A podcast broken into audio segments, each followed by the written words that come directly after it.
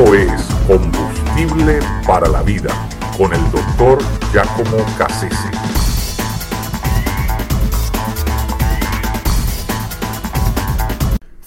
La hiperactividad. No cabe la menor duda que eh, George Whitefield eh, fue sin duda el predicador más eh, aventajado, más sobresaliente, más descollante que produjo Inglaterra, lo cual es mucho decir porque Inglaterra ha producido grandes predicadores, eh, gente de la talla de, John Wesley o el mismo Carlos Spurgeon. Eh, sin ir muy lejos, G. Campbell Morgan, o sea, gente que han sido en realidad eh, grandes oradores que, que, han estremecido audiencias, tribunas, en donde quiera que se han presentado. Así que, bueno, decir que Whitfield era, es el primer gran eh, predicador eh, es, de verdad un, un, asunto serio, ¿no? Podríamos decir. junto con Jonathan Edwards, a, él es a quien se le identifica como los que, los que dan origen, ¿verdad?, al primer gran avivamiento aquí en los Estados Unidos. Eh, podríamos nombrar a los hermanos Tenen, eh, pero básicamente Whitfield y, Jonathan Edwards son las personas que eh, se les reconoce, se les atribuye, ¿verdad? Ese, ese, gran movimiento espiritual que, toma lugar acá en los Estados Unidos, digamos en la primera mitad del, del siglo XVIII.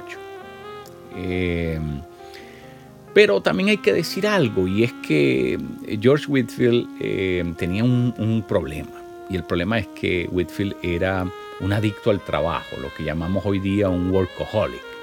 Eh, era una persona que ¿verdad? Tenía una hiperactividad permanente en su vida y eso, eso, bueno, trabajaba para bien en muchas cosas porque en realidad logró hacer muchas cosas, pero por otro lado, eh, el problema de eso fue que fue mermando su fuerza, eh, no, no se recobró y murió muy joven, murió a los 56 años, precisamente producto de esa hiperactividad. Eh, era una persona que, que no debió haber muerto, eh, porque su vida y su ministerio y, la repercusión de su ministerio se acortó.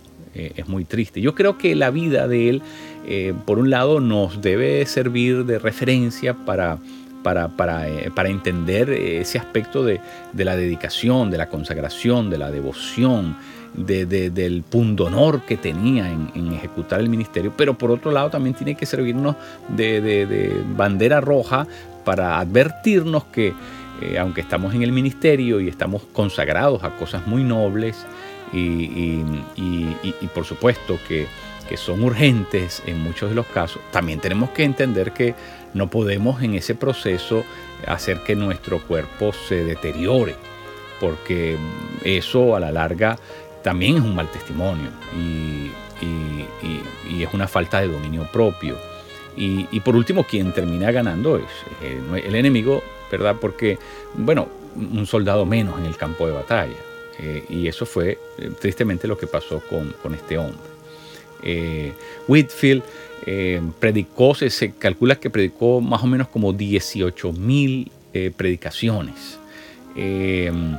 Y, se presume que alcanzó a, impactar la vida de aproximadamente 10 millones de personas. Hablando del siglo XVIII, eso es algo fuera de serie. De hecho, eh, se dice que aquí en los Estados Unidos, eh, el 80% de los colonos aquí en Estados Unidos reconocían el nombre de los reyes de Inglaterra más el nombre de, George Whitfield, pero realmente no podían pensar en ningún otro inglés, ¿verdad? Eh, lo cual quiere decir que era una celebridad, era una persona muy conocida, que tuvo un impacto muy tremendo. De hecho, Benjamin Franklin lo conoció y, tuvo amistad con él eh, y quedó impresionado con ¿verdad? El, poder de la predicación de este hombre, una cosa insólita. Eh, Whitfield vino siete veces aquí a los Estados Unidos, en un tiempo en que ¿verdad? había que viajar en barco, barcos muy incómodos y muy lentos. Eh, venir siete veces, imagínense. No solamente eso, estuvo 12 veces en Escocia, estuvo en Irlanda, estuvo en las Bermudas, estuvo eh, en, Holanda, es decir, estuvo en muchos lugares diferentes, predicando siempre, un hombre indetenible. Fue él quien introdujo a John Wesley a la predicación al aire libre, cosa que Wesley no conocía, no, no nunca la había experimentado. Fue él quien lo lleva, ¿verdad? Y lo expone en la ciudad de Bristol. Eh, ante ¿verdad? a la salida de, las, de esas grandes factorías que, que, comenzaban a tener lugar en aquel, en aquel tiempo, en la Inglaterra de aquel tiempo. Eh, y, y, también eh, Whitfield es una persona que, ¿verdad? que tenía un, un, un, deseo tan ferviente de, de, ver gente convertirse, llegar a los pies de Cristo. Se dice que aún el día en que su hijo de cuatro meses de nacido murió, y era el día que lo sepultaban, ese día, aún ese día, predicó tres veces. Predicó tres veces. Eh, y, todavía no había terminado el tercero de esos sermones cuando ya estaba sonando la campana invitando a la gente a congregarse para, para, el funeral del hijo. O sea que imagínense, era una persona de verdad aguerrida, comprometida, eh, dedicada con seriedad a, la promoción de, de, del Evangelio. Eh, Aquí en los Estados Unidos se recuerda el primer gran avivamiento, la presencia de Whitfield fue una cosa que barrió, barrió literalmente eh, en las 13 colonias que se conocían, las, las barrió. Decir, la cantidad de gente que, fue estremecida por la predicación de este hombre. Eh, en el 1970, la última vez que viene a los Estados Unidos, eh, ¿verdad? da una gira de, predicaciones, pero ya desde el 65 su, su, sus problemas uh, de asma y de cansancio se venían agravando. Ya en una ocasión anterior lo habían, los médicos lo habían cesado por siete semanas, le habían impedido, ¿verdad? Eh, porque era muy común que cuando eh, este hombre predicaba, como lo hacía con tanta vehemencia, eh, apasionado, eh, y, tenía que proyectar, porque en ese tiempo no había micrófonos, bueno, este hombre terminaba escupiendo sangre después de, de predicar. Así que eso se comenzó a hacer cada vez más común, el agotamiento era bestial. En New Hampshire estaba programada su última predicación, y cuando regresa al pueblo de, de eh, Newburyport, ¿verdad? Donde lo esperaba su amigo Paxson, que era un pastor de una iglesia llamada All South Presbyterian Church, ¿verdad? La iglesia, eh, una iglesia presbiteriana, que él había fundado en, una de esas andanzas de él.